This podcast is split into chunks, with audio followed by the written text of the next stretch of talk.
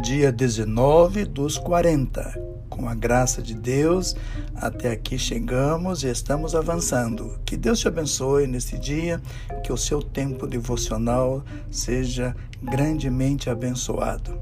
Continuamos com a leitura da carta do apóstolo Paulo aos Efésios, capítulos 3 e 4.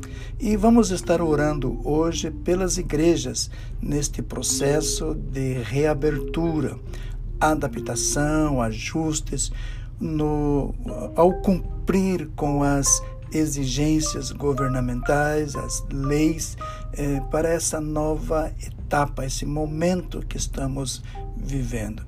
Vamos orar também para que todos nós aprendamos a descansar no Senhor, para que haja gozo, paz, bem-estar, harmonia em cada lar e não estresse. Que todos os planos, todos os projetos da família, em, no meio de todas estas circunstâncias difíceis, que Deus use de graça e misericórdia e todos possamos avançar caminhar no meio dessas provas e dificuldades. Que Deus nos abençoe.